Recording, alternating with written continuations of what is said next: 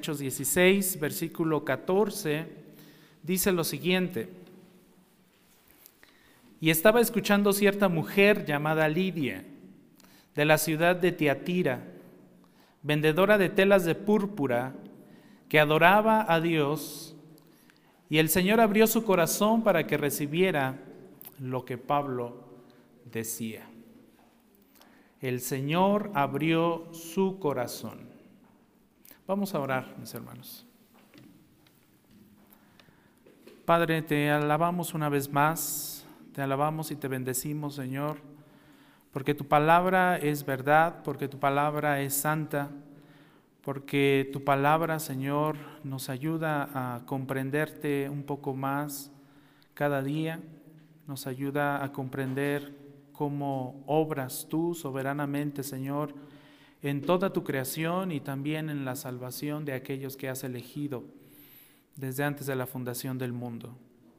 Te ruego, Señor, y te suplicamos todos nosotros aquí reunidos, Padre, que nos ayudes con tu Santo Espíritu a entender, a tener luz en estos versículos, Señor, para poderlos aplicar a nuestra vida, eh, en nuestro testimonio, con los que nos rodean, Señor para que podamos también compartir el Evangelio según tu voluntad. En el nombre de Cristo Jesús, nuestro Salvador, oramos. Amén. Entonces Lidia estaba escuchando y mientras escuchaba a Pablo y a sus acompañantes predicar el Evangelio, el Señor abrió su corazón.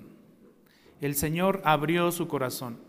Si ustedes leen este pasaje de la Escritura, encontrarán los diversos viajes de Pablo, los viajes, los famosos viajes misioneros de Pablo.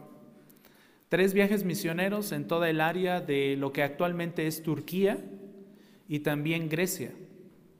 Y precisamente este pasaje nos da el puente y nos habla precisamente de la primera vez que Pablo entró a Europa por medio del país de Grecia, la Grecia actual, que en ese tiempo era Macedonia, se llamaba Macedonia.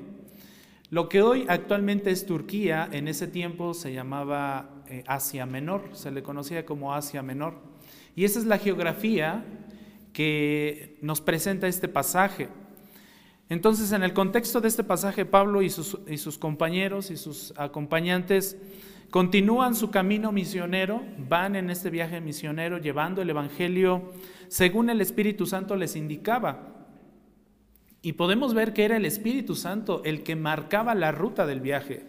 En los versículos anteriores, en el versículo 6 hasta el 10, que acabamos de leer también hace un momento, vemos y leemos que Pablo recibe una revelación, un aviso, una guía por parte del Señor. Dice el verso 6, pasaron por la región de Frigia y Galacia, habiendo sido impedidos, noten por eso, noten eso, perdón, habiendo sido impedidos por el Espíritu Santo de hablar la palabra en Asia. Es decir, los planes de Pablo eran, eran quedarse en Asia Menor, en Turquía.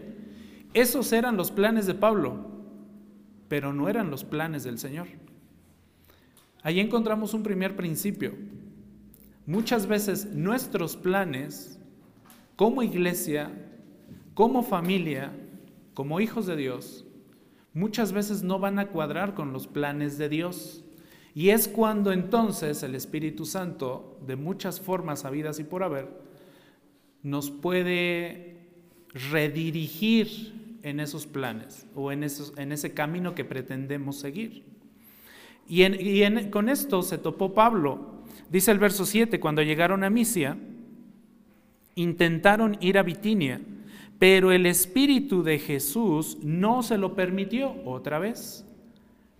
Los planes de Pablo estaban siendo truncados, no por hombres, sino por Dios mismo, por el Espíritu Santo y por el Señor Jesús. Entonces, pasando por Misia, descendieron a Troas.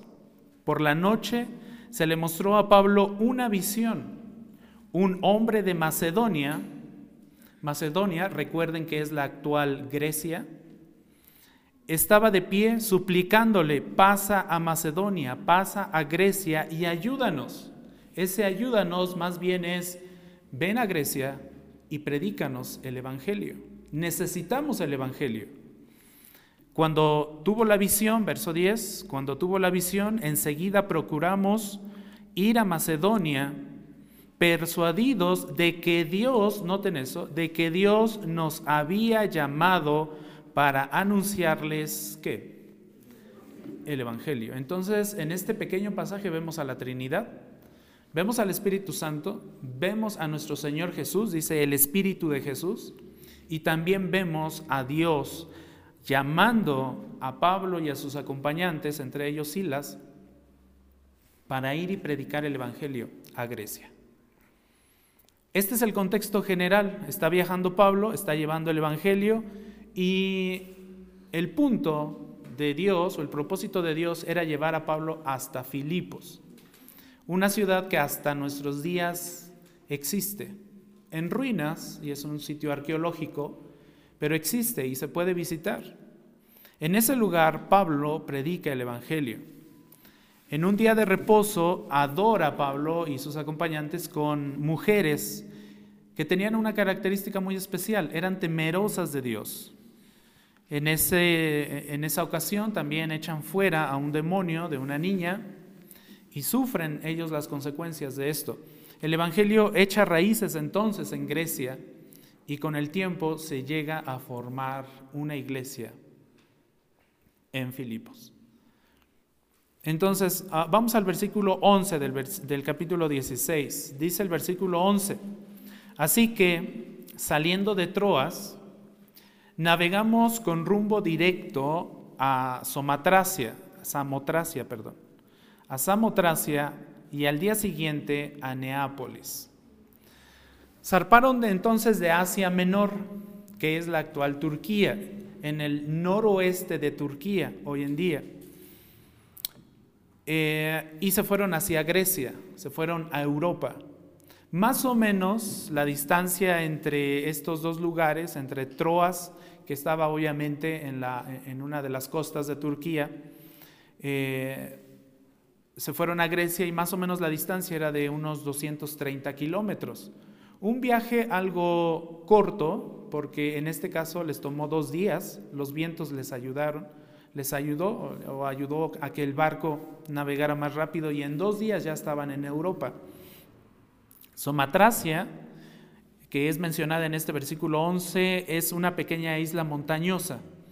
Eh, por supuesto, todavía existe en nuestros días y, es, y esta isla está al norte del mar Egeo.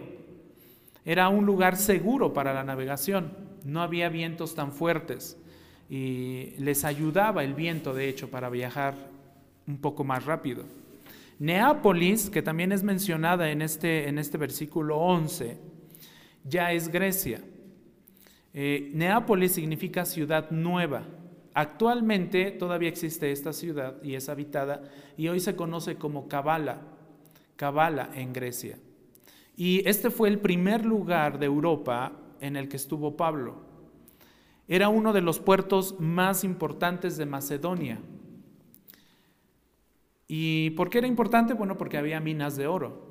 Había minas de oro en el monte Pangeo, y esas minas de oro hicieron que esta ciudad fuera muy próspera, tanto que incluso llegaron a tener un templo dedicado a la diosa Diana, obviamente una diosa pagana. Pero el hecho de que en una ciudad hubiera un templo dedicado a, Diana en este caso, indicaba que la ciudad era poderosa, que no era cualquier ciudad, que era una ciudad importante. Entonces fue un viaje de dos días, los vientos fueron favorables, llegaron pronto y ahí entonces se encontraban los mensajeros de Dios, eh, los mensajeros de la verdadera libertad, dispuestos a proclamar a todos el mensaje del Evangelio de la Gracia. Ahí estaban dispuestos a cumplir el propósito que Dios había decidido cumplir a través de ellos. Y entonces en el versículo 12 de nuestro pasaje en Hechos 16 dice, de allí fuimos a Filipos. De allí fuimos a Filipos. Llegaron a Grecia, a la costa de Grecia, costa eh, noreste de Grecia, hoy en día, y más o menos 18 kilómetros hacia el norte eh, tuvieron que todavía viajar para llegar a Filipos, a esta ciudad, en la parte noroeste de, Neápolis. Era una típica ciudad romana que procuraba reproducir a Roma. Intentaban que, que Filipos fuera una copia en chiquito de lo que era Roma como una foto, porque también en, aquí en Filipos contaban con una acrópolis, contaban también con un teatro, contaban con murallas fortificadas. Entonces Filipos tampoco era cualquier ciudad, era una ciudad fortificada, eh, rica realmente, y los habitantes de esta ciudad eran conocidos como macedonios y tracios. Y esta gente, no sé ahora, pero al menos en, en aquel tiempo, era una gente muy áspera, muy ruda, muy difíciles, de un carácter medio soberbio también. Y con muchas tradiciones y costumbres que no iban a estar dispuestos a dejar. Estaban ahí Pablo y sus acompañantes en medio de toda esta gente ruda, pero al mismo tiempo esta gente estaba dispuesta a escuchar el mensaje el mensaje y la predicación de Pablo. Estaban dispuestos a escuchar los temas del alma, los temas religiosos. Era, eran gente abierta a escuchar.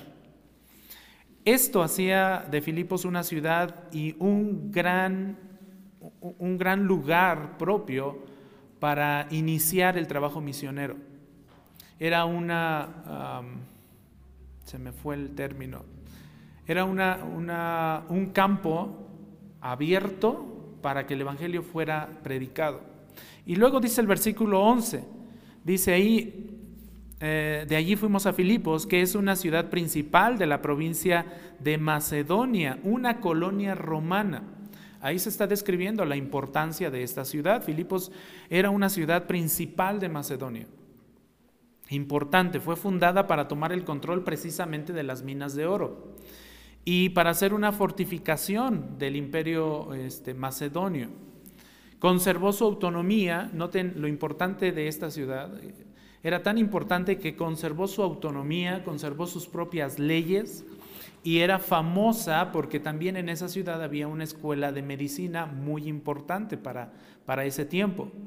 Entonces Pablo y sus acompañantes llegaron por fin a esta ciudad para iniciar sus actividades de evangelización conforme a la visión del varón macedonio que el apóstol había recibido y que acabamos de leer en el versículo 9, 10, 9 y 10 de este, de este pasaje. Estaban cumpliendo el propósito de Dios. Termina este versículo 12 diciendo, en esta ciudad nos quedamos por varios días. No estuvieron solamente uno o dos días, probablemente Pablo, Silas, Timoteo, y Lucas estuvieron unos días en la ciudad. El texto original indica y sugiere más o menos cuatro, cinco o seis o incluso siete días que estuvieron ahí, probablemente más. Se quedaron ahí un tiempo, probablemente orando, probablemente planificando, probablemente conociendo a la gente de esa, de esa ciudad. Antes de iniciar su ministerio, se tenían que contextualizar. El texto sugiere entonces una estadía continua donde pudieron establecer un contacto con la comunidad judía que estaba ahí en Filipos. Por supuesto, no era la misma cantidad de gente judía que existía en Turquía, eh, eran menos tal vez, pero ahí tenían que conocer Pablo y sus acompañantes a la comunidad para después predicarles el Evangelio. Y avanzamos al versículo 13, que dice, el día de reposo el día de reposo salimos fuera de la puerta, a la orilla de un río, donde pensábamos que habría un lugar de oración. Seguramente durante sus días en la ciudad investigaron dónde se reunían los creyentes judíos para la oración. Y es que en aquel tiempo, en estas ciudades que contaban con un río, regularmente las sinagogas de los judíos eh, se ubicaban y buscaban construirlas cerca de los ríos, por una razón, porque los ritos de limpieza con agua así lo requerían. Entonces, mientras más cerca estuviera la sinagoga de un río, eh, sería mejor para, para el agua que necesitaran, para la limpieza. y las sinagogas ahí se establecían. Por eso eh, investigaron dónde se reunían los creyentes. Aunque en este pasaje es evidente que no había una sinagoga. Sin embargo, sin embargo Pablo pues dijo, tal vez cerca del río se estén reuniendo. ¿Por qué no había una sinagoga en este lugar? Bueno, porque para que se estableciera una sinagoga en aquel tiempo se necesitaban al menos 10 cabezas de familia. Se necesitaban al, menos 10 varones cabezas de familia para que, pudieran, para que pudiera constituirse la sinagoga y pudieran eh, pues estar ministrando, eh, edificándose unos a otros, enseñando y sin embargo aquí solamente se nos dice que se reunían junto al río. Este río es el río Gangas para orar los días sábados. Entonces, y, lo curioso es que también vemos que eran mujeres solamente. Y dice el versículo 13, nos sentamos y comenzamos a hablar a las mujeres que se habían reunido. Pablo acostumbraba a iniciar o comenzar la evangelización con los judíos. Siempre que Pablo viajaba a los primeros lugares a los que iba a compartir el Evangelio, era a los lugares donde estaban los judíos. Entonces, no sabemos si todas ellas eran judías o había gentiles también con estas mujeres, pero es evidente que eran temerosas de Dios. Y se nos dice, y se nos habla en específico de una mujer, Lidia. La ausencia de hombres podría deberse a que Filipos como colonia romana, pues pudiera haber expulsado a los judíos, porque en ese tiempo también se dio una expulsión de judíos de las, de las colonias romanas. Esto se llevó a cabo más o menos en el año 49 después de Cristo, donde el emperador Claudio emite un edicto y dice fuera los judíos, fuera los varones judíos, porque eran tenidos como causantes de disturbios. Entonces fueron expulsados. Seguramente por eso el texto dice que había solamente mujeres. Esta expulsión es mencionada también en el capítulo 18, versículo 1 y 2. Ahí se nos habla de que los judíos fueron expulsados por el emperador Claudio. Noten en el verso 2 de Hechos 18, ahí denle vuelta a su página en su Biblia, 18.2, bueno, 18.1. Dice, después de esto Pablo salió de Atenas y fue a Corinto. Allí se encontró con un judío que se llamaba Aquila, natural de Ponto, quien acababa de llegar de Italia con Priscila, su mujer, pues el emperador Claudio había ordenado a todos los judíos que salieran de Roma. Esta era la expulsión. Entonces, así que es muy probable que Filipos también haya llevado a cabo esta expulsión y cuando Pablo y Silas fueron, Ah, incluso cuando Pablo y Silas fueron arrestados, se les acusó de ser judíos perturbadores. Ahí en, en, el capítulo 16, regrese la página de su Biblia, en el capítulo 16, en el versículo 20, noten lo que dice. Después de haberlos presentado a los magistrados superiores, está hablando de Pablo y sus acompañantes, dijeron, estos hombres, siendo judíos, alborotan nuestra ciudad. Entonces eran acusados de alborotadores, de hombres que estaban ahí para causar disturbios. Sin embargo, el texto, en el texto es evidente que las mujeres recibieron con agrado a Pablo, lo escucharon y también a sus acompañantes. Eran un grupo pequeño, pero con mucho interés por escuchar el mensaje de la salvación, el mensaje de esperanza que Pablo llevaba. Seguramente fue un mensaje muy sencillo, tal vez corto, o tal vez no, tal vez largo. Pero lo cierto es que fue un mensaje claro, un mensaje que tanto Lidia como las otras mujeres pudieron entender y comprender, incluso la familia de Lidia. Era un mensaje que contenía a nuestro Señor Jesucristo dentro de él. Y es el mensaje que nosotros también predicamos y que debemos predicar. El mensaje del Evangelio debe contener a Cristo y debe ser claro. Puede ser corto o puede ser largo, pero Cristo no debe faltar en el mensaje del Evangelio cuando lo compartimos. Las mujeres escucharon la exposición de las escrituras y la presencia poderosa del Señor estaba allí.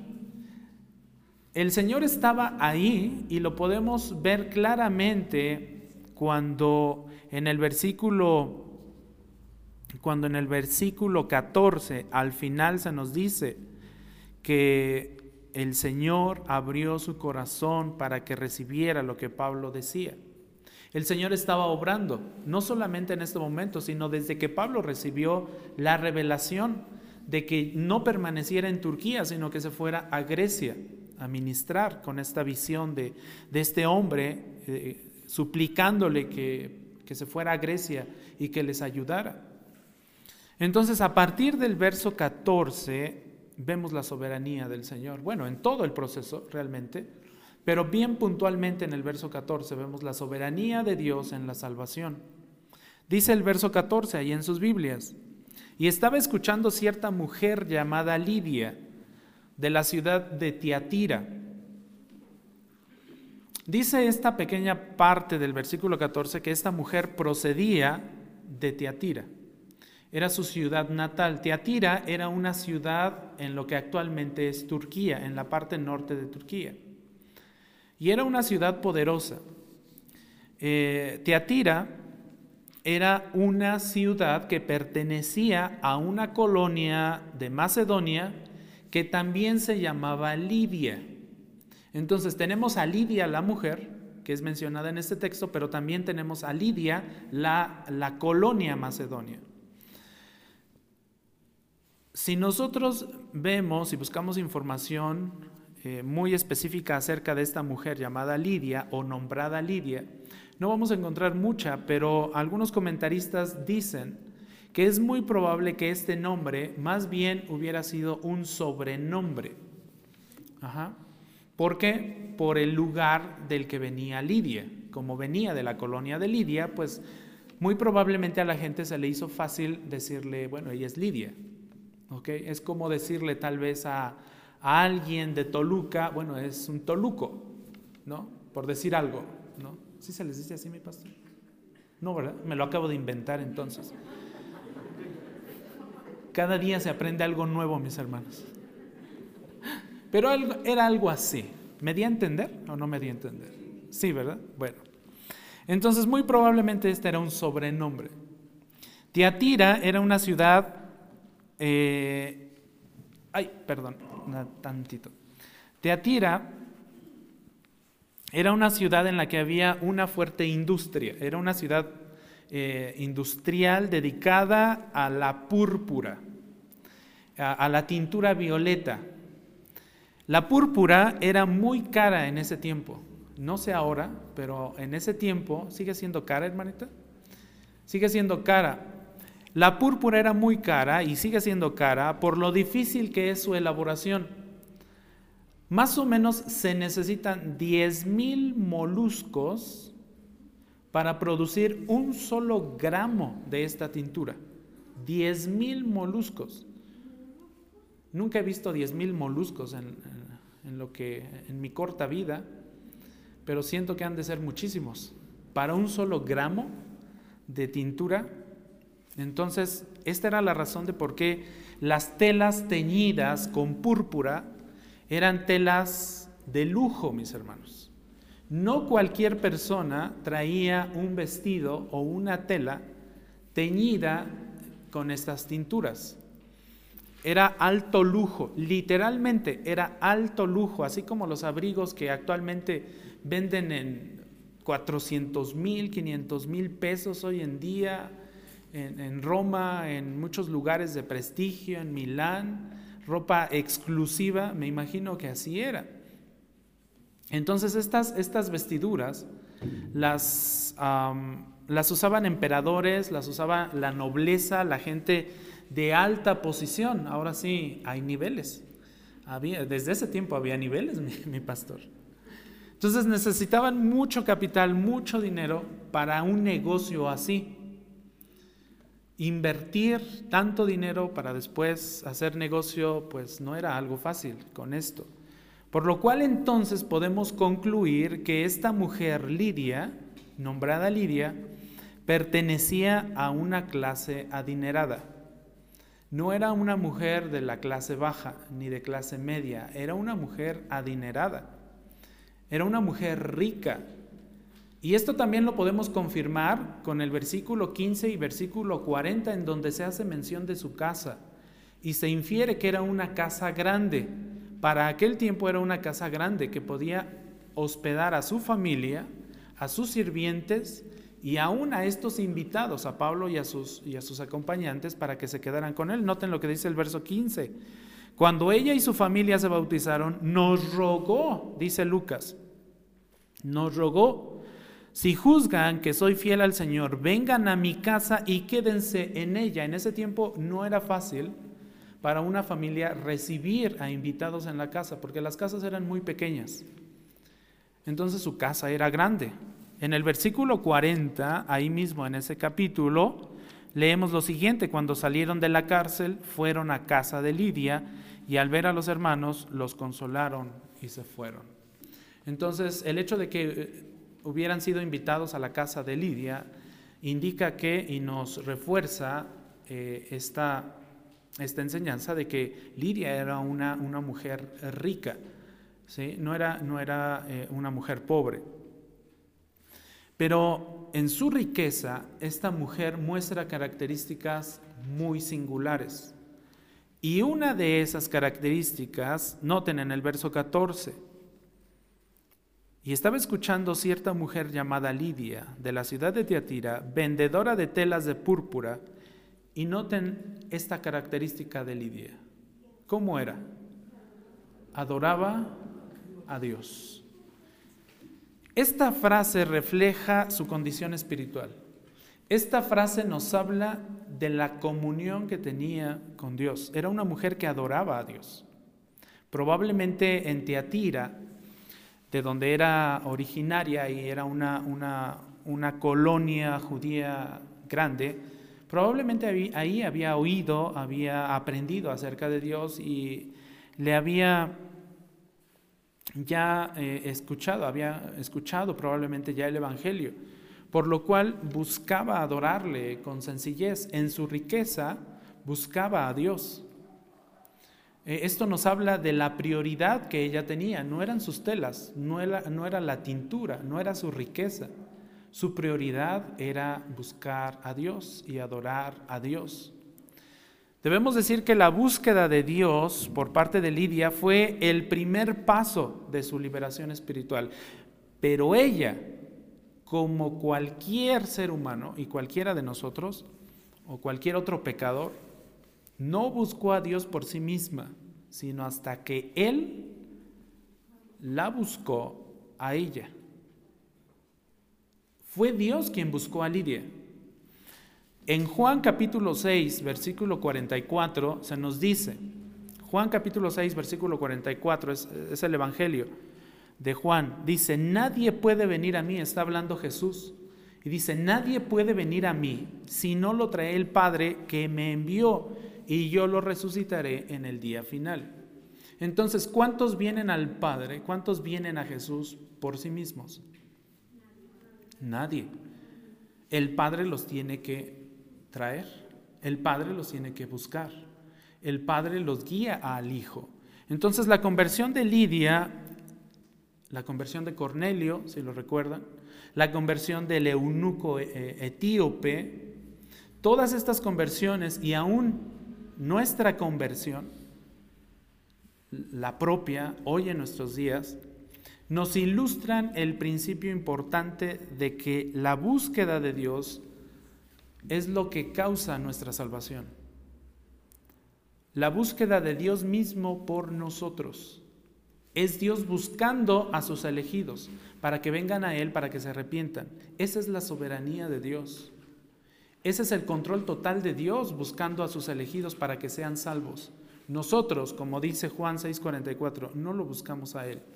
Para nada, en ningún momento. La conversión de Lidia muestra que Dios revelará la plenitud del Evangelio solo a aquellos que Él mismo cause que le busquen. Solo a aquellos que Él mismo mueva a que le busquen de una forma honesta y sincera.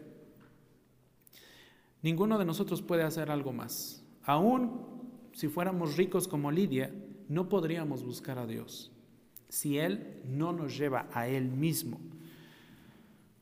Y noten otra característica de Lidia. Era vendedora de telas de púrpura que adoraba a Dios y el Señor abrió su corazón para que recibiera lo que Pablo decía, pero al inicio de este versículo 14 dice, y estaba, ¿qué? Escuchando. Estaba escuchando. Hoy en día, mis hermanos, muchos oyen, muchos oyen, pero no muchos escuchan. Hoy en día, muchos oyen, pero no muchos escuchan. El que tenga oídos para oír, oiga. Muchos oyen el sonido del mensaje de vida. Muchos oyen el Evangelio, pero pocos lo escuchan realmente. Pocos lo comprenden realmente. Son como aquellos que acompañaban a Pablo a Damasco. Aunque oyeron el sonido de una voz, no, entendieron la voz del que hablaba con, con Pablo. Jesús también da la razón de por qué la gente falla en escuchar su palabra. Y da la razón en el Evangelio de Juan capítulo 8. Si van rápidamente ahí en sus Biblias, Juan 8, 43 al 45. Aquí se nos da una de las razones más importantes de por qué la gente falla en escuchar, en entender, en comprender el mensaje del Evangelio. Juan 8, 43 dice, ¿por qué no entienden lo que digo? Está hablando Jesús porque no pueden oír mi palabra. Ustedes, verso 44, son de su padre el diablo y quieren hacer los deseos de su padre. Él fue un asesino desde el principio y no se ha mantenido en la verdad porque no hay verdad en él. Cuando habla mentira, habla de su propia naturaleza porque es mentiroso y el padre de la mentira. Pero porque, pero porque yo digo la verdad, no me creen. Entonces, el ser humano tiene endurecido el corazón y el ser humano busca hacer los deseos de su padre. ¿Y quién es el padre de estos seres humanos que no alcanzan a comprender la palabra de Dios? El diablo, porque los deseos de su padre quieren hacer. Pero la reacción de Lidia fue una reacción contraria a esto que se nos dice aquí en el Evangelio de Juan.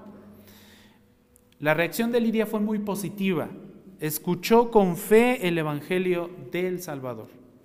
Escuchó con fe. Lidia escuchaba con atención y es más, con muchísima atención cada una de las palabras y cada una de las letras que Pablo mencionaba. Estaba atenta a lo que decía. Lidia no solamente estaba oyendo, estaba escuchando. Seguramente estaba escuchando el énfasis que Pablo ponía en la persona y en la obra de nuestro Señor Jesucristo que fue clavado en la cruz. Pablo les estaba enseñando las escrituras. Pablo les enseñaba con las escrituras que Jesús era el Mesías esperado por Israel. Esa era la predicación de Pablo. Y noten entonces lo que pasó en el verso 14. Mientras Lidia escuchaba, verso 14 al final, el Señor, ¿qué hizo? Abrió su corazón para qué? Para que recibiera lo que Pablo decía. ¿Y qué era lo que Pablo decía? El Evangelio. Pablo iba con el propósito de predicarles el Evangelio. Entonces Dios absolutamente es soberano en la salvación. Dios es soberano en la salvación y nadie, nadie más nos puede ofrecer lo que solamente Dios puede hacer. Su soberanía en la salvación de las personas, de sus elegidos. Nadie será salvado fuera de la verdad de este principio bíblico, mis hermanos. Nadie en este mundo va a ser salvado fuera de la soberanía de Dios. Nadie. Por eso Efesios capítulo 2 versículo 1 dice lo siguiente. Y él está hablando Pablo a la iglesia de Éfeso y les dice, él refiriendo a Dios, les dio vida a ustedes. ¿Quién es el que da la vida? Dios. Que estaban muertos, ¿cómo estábamos nosotros? Muertos en nuestros delitos y pecados. Si Dios no hubiera intercedido para nuestra salvación, Si Dios no se hubiera ofrecido a sí mismo a través de su Hijo para salvarnos, nosotros estuviéramos o seguiríamos muertos en nuestros delitos y pecados. Así como intervino en ese proceso de la evangelización de Lidia, intervino en el proceso de nuestra propia, de nuestra propia salvación y comprensión del Evangelio. Los muertos espirituales son capaces de responder a esta verdad espiritual. Incapaces. Es imposible que un muerto resucite por sí solo. Necesita la vida que alguien más le puede dar. Dios. Dios tiene que abrir el corazón. Dios tiene que obrar en ese corazón, en esa mente endurecida, en ese corazón de piedra que ya había sido anunciado por los profetas en el Antiguo Testamento.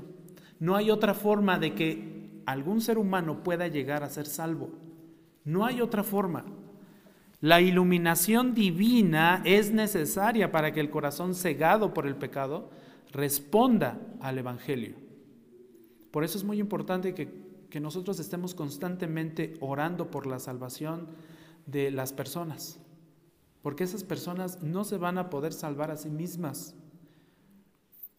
Las personas necesitan la luz de Dios, necesitan que Dios abra su corazón como abrió el corazón de Lidia. Por eso no debemos cansarnos en interceder por los que amamos, que pueden ser nuestros hijos o pueden ser nuestras esposas, nuestros esposos, nuestros familiares, nuestros amigos, personas que conocemos y que constantemente estamos orando y orando y orando y orando y orando y orando y no debemos cesar de orar para que Dios tenga misericordia de quien Él quiera tener misericordia. Juan 6:65 dice lo siguiente, por eso les he dicho que nadie puede venir, está hablando Jesús, y dice, les he dicho ya que nadie puede venir a mí si no se lo ha concedido el Padre. Este es un principio que, que, estaba a la luz de la sociedad desde el ministerio de nuestro Señor Jesucristo y que retomó Pablo y retomaron los, los ah, apóstoles de nuestro Señor Jesucristo constantemente en sus escritos. Es Dios el que trae a las personas hacia Él mismo para que crean. Es Dios el que abre el corazón y esto se llama la soberanía de Dios. Esto es la soberanía de Dios. Romanos 9:16 también nos dice lo siguiente, así que no depende, no depende del que quiere ni del que corre, sino de quién? De Dios que tiene misericordia. Es de Dios solamente. Es por eso que Dios intervino en el momento preciso, mis hermanos, y esto también es muy importante. En el momento preciso Dios interviene abriendo el corazón de las personas. Dios tiene tiempos que son perfectos. Los tiempos de Pablo eran unos, los tiempos de Dios eran otros. Los planes de Pablo eran unos, los planes de Dios eran otros. Nuestros tiempos, hermanos, son imperfectos, pero los tiempos de Dios son perfectos. Nuestros planes de vida en esta tierra son unos, pero los planes de Dios muy probablemente sean otros. Y si nosotros no alcanzamos a discernir adecuadamente y a tiempo los planes de Dios para nosotros, entonces Dios nos va a tener que alinear a su camino de alguna otra de alguna u otra forma. Dios siempre interviene en el momento preciso abriendo el corazón. Por eso es necesario, como dijo Pablo en, Romanos 10, 17, la fe viene por el oír y el oír por la palabra de Cristo. Hermanos, prediquemos el Evangelio. Prediquemos el Evangelio porque no sabemos, no sabemos quiénes son los elegidos y no sabemos los tiempos del Señor. No sabemos en qué momento el Señor va a llamar a sus elegidos, en qué momento preciso el Señor va a abrir el corazón de las personas a quienes les eh, predicamos el Evangelio. El Señor abrió su corazón para, para darles vida, en este caso a Lidia. Y abrió las puertas de su corazón de par en par, como esas puertas que hay en algunas casas que se abren así, que son puertas de dos hojas y que se abren completamente para que entre así, así abre el Señor el corazón y la mente de las personas, ampliamente para que penetre el Evangelio, para que penetre eh, el Salvador mismo de este mundo. Entonces, como dice Samuel Pérez, Milus, eh, Samuel Pérez Millos en su comentario, no fue ella quien hizo aquello, ni fue Pablo con su mensaje. No es obra de nosotros mismos y no es obra tampoco del predicador del mensaje. No es obra tampoco del pastor de la iglesia. Fue el Espíritu Santo el que abrió el corazón de Lidia, ¿no es cierto? Ni siquiera Pablo se puede gloriar de haber salvado a Lidia. Ni siquiera él, porque Pablo fue solamente un medio por el cual Dios abrió el corazón de Lidia. Y nosotros debemos estar y siempre debemos ser conscientes de nuestra posición cuando somos utilizados por el Señor para llevar el Evangelio a otros. Somos solamente un medio. Nunca, por favor, que nunca pase por nuestras mentes gloriarnos por lo que Dios hace a través de nosotros para llamar a sus elegidos. Porque ni siquiera Pablo se glorió de eso. Así que Dios es quien escoge al hombre para salvación, no lo contrario. Efesios 1.4 dice lo siguiente, porque Dios nos escogió en Cristo antes de la fundación del mundo para que fuéramos santos y sin mancha delante de Él, en amor. La segunda carta que Pablo escribe a los tesalonicenses también nos refleja esta, esta enseñanza y este principio. En la segunda carta a los tesalonicenses, en el capítulo 2, versículo 13, Pablo dice lo siguiente, pero nosotros siempre tenemos que dar gracias, noten eso, nosotros siempre tenemos que dar gracias a Dios por ustedes, hermanos amados por el Señor, porque Dios los ha, ¿qué? Escogido desde el principio, noten eso, desde el principio para salvación mediante qué? Mediante qué? La santificación por el Espíritu y la fe en qué? En la verdad. Santifícanos en tu verdad, tu palabra es verdad. O sea que los principios de salvación son muy claros en toda la palabra de Dios y debemos tenerlos también nosotros claros. Quien salva es el Señor. La soberanía completa y perfecta es del Señor. Recordemos también que la fe misma, incluso la fe misma que nosotros llegamos a experimentar, a ejercer, es un don de Dios. Es un regalo de Dios, nuestra fe misma. Ni siquiera nuestra fe es producto de nosotros mismos. Y seguramente recordarán Efesios 2, Efesios 2, 8 y 9. Aquí se nos habla de este regalo de parte de Dios, de este don de parte de Dios, Efesios 2, 8. Dice, porque por gracia ustedes han sido salvados, noten eso. ¿Y la gracia de quién es? De Dios. Por la gracia de Dios ustedes han sido salvados por medio de la fe. La fe es un medio. Y noten, y esto, es decir, la fe, bien podríamos decir aquí, aquí y esta fe no procede de ustedes, sino de quién? De Dios, sino que es don de Dios, es un regalo de Dios. Y este regalo y este don que Dios nos da no fue dado a nosotros basándose Dios en nuestras obras, no por obras, para que nadie se, nadie, absolutamente nadie en esta tierra es digno de gloriarse. La gloria y la honra solamente pertenecen a quién? A Dios. Solamente a Él. Y esa es la soberanía de Dios en la salvación. La soberanía de Dios en la salvación sigamos orando por aquellos que no han creído. Porque si su tiempo en esta, en esta tierra termina sin haber creído, estarán condenados eternamente y para siempre. Sigamos predicando el Evangelio. La salvación entonces no es cuestión del trabajo de un hombre o de una mujer, sino del Señor mismo. Todo el proceso de la salvación, como lo vimos en este pasaje 16, eh, capítulo 16, desde la visión que Pablo eh, tuvo sobre este hombre macedonio, el Señor estaba actuando, la Trinidad misma estaba llamando a Pablo a ir a Grecia y predicar, porque el Señor sabía que ahí él tenía pueblo entonces, no es la palabra en sí, sino el Señor mismo. No son las palabras que el predicador o el evangelista pueda decir por sí mismo. Es el mensaje de Dios mismo obrando en el corazón y en la mente de las personas.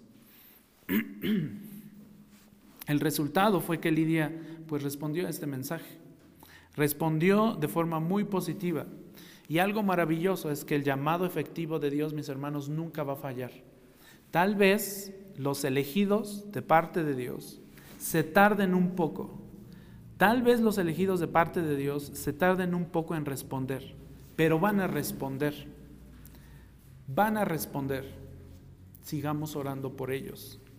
Así es como creemos en un Dios que, como dice 2 de Timoteo 1, 9 y 10, un Dios que nos ha salvado y nos ha llamado a un llamamiento santo, no según nuestras obras, sino según su propósito y según la gracia que nos fue dada en Cristo Jesús desde la eternidad. Y que ahora ha sido manifestada por la aparición de nuestro Salvador Cristo Jesús, como dice aquí Pablo a Timoteo, quien puso fin a la muerte y sacó a la luz la vida y la inmortalidad por medio del Evangelio. Aquí Pablo le resume a Timoteo todo esto de lo que hemos estado hablando. Es Dios obrando, es Dios dando vida, es Dios llamando a través de un llamamiento irresistible. Un llamamiento irresistible. MacArthur comenta lo siguiente. Recordar la soberanía de Dios en la salvación es el fundamento de una perspectiva, eh, de una perspectiva correcta en el Evangelio. Es Dios solamente el que salva y eso no lo debemos de perder de vista. Es solamente Dios. Como dijo Pablo también alguna vez, yo planté, Apolos regó, pero es Dios el que ha dado el crecimiento. También Pablo describe este enfoque evangelístico en su primera carta a los Corintios, en el capítulo 2, y dice, eh, primera de Corintios 2, 1 al 4 dice, cuando fui a ustedes, hermanos, proclamándoles el testimonio de Dios, no fui con superioridad de palabras o de sabiduría, porque nada me propuse saber entre ustedes excepto a Jesucristo y a este crucificado. Está hablando Pablo. Dice Pablo, estuve entre ustedes con debilidad, estuve entre ustedes con temor, estuve entre ustedes con mucho temblor y mi mensaje, dice Pablo, y mi predicación no fueron con palabras persuasivas de sabiduría, sino con demostración de qué? Del Espíritu y de poder. En otras palabras, Pablo dice, yo no estoy haciendo la obra quien está haciendo la obra es el Espíritu. Quien hace la obra en la iglesia, ¿quién creen que es? El hermano Oscar. No, no es el hermano Oscar. ¿Quién creen que hace la obra en la iglesia de Ixlahuaca? ¿El hermano Barreto? No, tampoco es el hermano Barreto. ¿El pastor Jesús Cano? No, tampoco. Mucho menos yo. Es el Espíritu Santo es la obra del Espíritu Santo, lo que puede sostener a esta iglesia, lo que puede salvar a aquellos que no han sido salvados. Nadie más, nadie más. Ahora, por último, versículo 10 y... ¿Ya se me acabaron los versículos? Ah, no, el 15. Versículo 15. Aquí vamos a ver en el versículo 15 los resultados de la soberanía de Dios.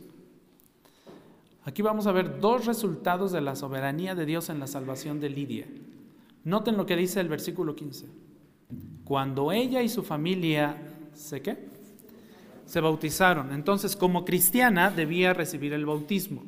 La ordenanza del bautismo es una característica de todos aquellos que han alcanzado creer en Cristo.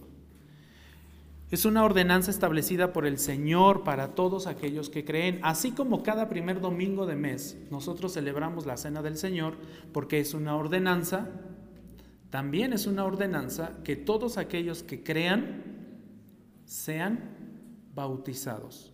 Ojo, este es el bautismo en agua y el bautismo en agua no salva. El bautismo en agua no salva. El bautismo en agua, que tal vez algunos de nosotros hemos presenciado, donde un pastor o un hermano recibe a un hermano en, un bautisterio, es sumergido el hermano y es levantado. Ese es un bautismo para testimonio. Pero el hecho de que esa persona haya sido sumergida y levantada no significa y no es sinónimo de salvación es testimonio de la salvación que ya se dio antes. ¿Sí? Eso es muy importante porque muchos confunden eh, la salvación con ese momento preciso en el que es sumergida la persona y levantada. No, esto es para testimonio. Como cristiana, Lidia debía recibir el bautismo, una ordenanza establecida por nuestro Señor.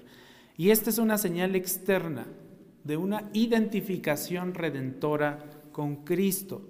Ese es el propósito, decirle a la congregación, dar testimonio a la congregación de que yo ya fui identificado con Cristo en su muerte y en su resurrección.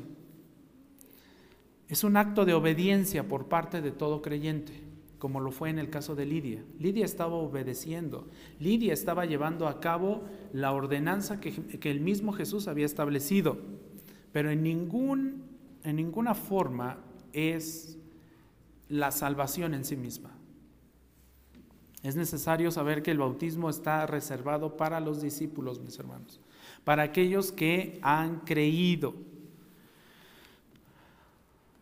Ahora, el, el texto dice que aquí también, dice, verso 15, cuando ella y su familia se bautizaron menciona a la familia. La familia de, Lidia eran obviamente sus familiares más cercanos, pero también el texto nos puede estar indicando que estaban incluidos los sirvientes que tenía Lidia, que vivían todas estas personas que vivían bajo su techo, en su casa. Si ella y los de su casa venían al lugar de oración era porque Lidia era una mujer piadosa, era una mujer de buen testimonio, era una mujer que les predicaba.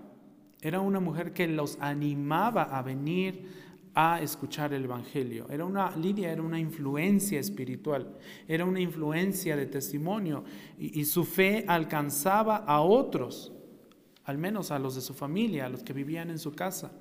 Y mis hermanos, de esa misma forma, nuestra fe, nuestra vida espiritual, nuestro testimonio debe alcanzar a los que nos rodean. De esa misma forma. Entonces, cuando alguien cree, un resultado natural es que desea bautizarse. Pero hay una segunda, hay una segunda eh, evidencia o un segundo resultado de la soberanía de Dios en la salvación. Este versículo también nos dice, dice, nos rogó, ah, se bautizaron, nos rogó, si juzgan que soy fiel al Señor, vengan a mi casa y quédense en ella. Y nos persuadió a ir. Esto se puede resumir en una sola palabra y es hospitalidad. Alguien que ha creído inmediatamente muestra hospitalidad. Recibe a los hermanos. Recibe a los hermanos. Una vez una persona salva y bautizada, recibe a los hermanos comienza la comunión con los hermanos, ofrece todo a los hermanos, todo lo que es, todo lo que tiene, lo ofrece para edificación de los hermanos, para el bien de los hermanos, pone a su disposición todo lo que tiene de forma desahogada, es decir, en abundancia. Lo que yo tengo, te lo ofrezco a ti para que seas edificado, te lo comparto a ti como evidencia de que el Señor ha cambiado mi corazón y mi mente. Entonces la hospitalidad también es resultado de la soberanía de Dios actuando en la salvación. Y, Lidia mostró esta hospitalidad como, como debería ser con todos, con todos aquellos de nosotros que hemos creído en Cristo. Debemos mostrar esta hospitalidad. ¿Saben por qué? Porque el escritor a los Hebreos en el capítulo 13, versículo 2, también nos dice lo siguiente, no se olviden, Hebreos, 2, eh, Hebreos 13, 2, no se olviden de mostrar hospitalidad. ¿Saben por qué? Porque por ella algunos, sin saberlo, adivinen a quién, ay, adivinen como si fuera, no, no adivinen, lean en sus Biblias. Porque por ella algunos, sin saberlo, hospedaron ángeles. ¿Quién sabe en qué momento tal vez alguno de nosotros, al mostrar nuestra hospitalidad, no estemos hospedando a un hermano, sino estemos hospedando a ángeles. Esto es palabra del Señor. Y si la palabra del Señor lo dice es porque es verdad. Entonces, Pedro también en su primera carta nos dice, Pedro 4.9, primera de Pedro 4.9 dice, sean hospitalarios los unos para con los otros sin murmuraciones. Hospede a su hermano. Sea ah, dador con su hermano. Y cuando lo hospede, hospédelo bien. Trátelo bien. Sea vasto con su hermano. Porque podría estar hospedando ángeles. Entonces, este es el principio que incluso Jesús también enseñó y predicó en Juan 13:35 Juan 13:35 dice, en esto, noten esto, en esto conocerán todos que son mis discípulos, si se tienen amor los unos a los otros. Una palabra para resumir esto también es hospitalidad. El amor que yo puedo mostrar a mi hermano o a las personas que conozco. Esto es hospitalidad y es resultado de la salvación soberana de Dios.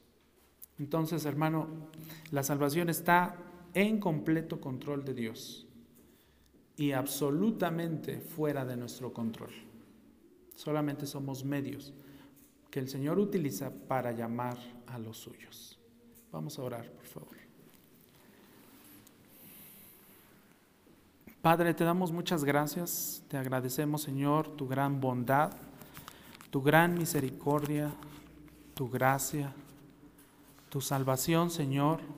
Agradecemos que nos permitas abrir tu palabra, Señor, en estos momentos, en este servicio que te ofrecemos, para comprender que eres soberano y que también es uno de tus atributos más maravillosos que tú tienes. Todo tú eres maravilloso, todos tus atributos son maravillosos y, y la salvación no hubiera sido posible si tú no hubieras deseado obrar a nuestro favor si tú no hubieras sido propicio a nosotros.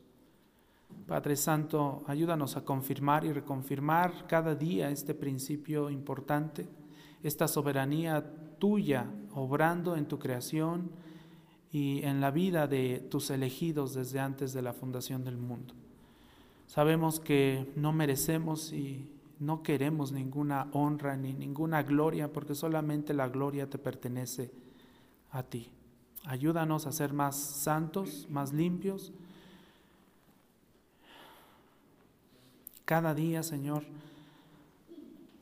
a ofrecerte todo lo mejor que nosotros podamos ofrecerte a ti y también a los que nos permitas hospedar.